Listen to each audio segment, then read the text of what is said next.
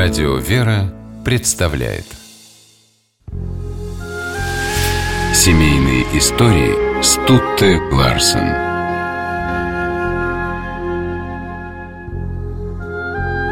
В январе 1849 года молодой химик Луи Пастер с тревожным сердцем приехал в незнакомый ему город Страсбург, где ему предложили должность профессора химии в местном университете.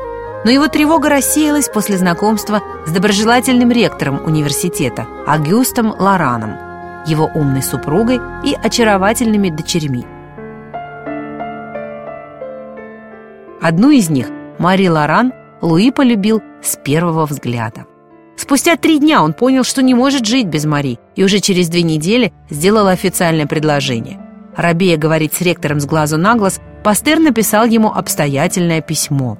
В нем он признавался «Я не обладаю ничем, что могло бы понравиться молодой девушке. Но вспоминая прошлое, я вижу, что в те времена, когда мне приходилось общаться с большим числом людей, все они любили меня». Луи пришелся по душе супругам Лоран, но еще больше он понравился самой Мари. Она полюбила молодого человека за острый ум и целеустремленность. Вскоре после свадьбы Пастер вернулся к своим занятиям. Мари очень быстро вошла в курс исследований мужа, став его постоянным лаборантом.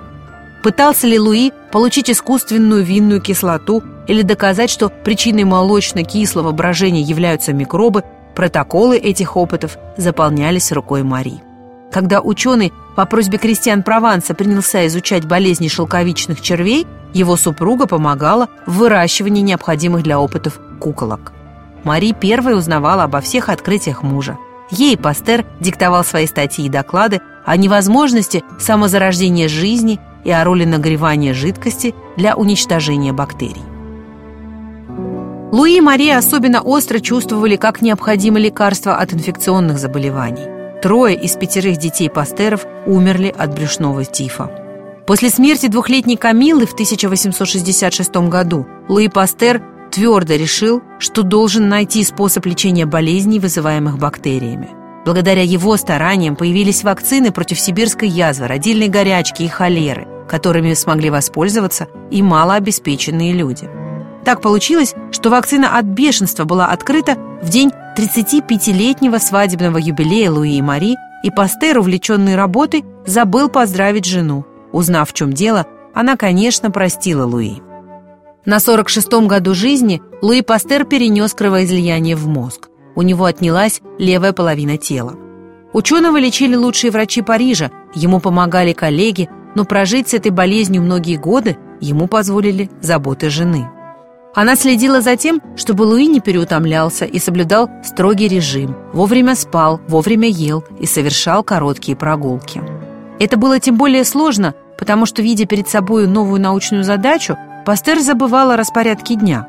А на все возражения жены отвечал «Я веду тебя к славе, дорогая, и ты заслужишь благодарность потомства за свое долготерпение».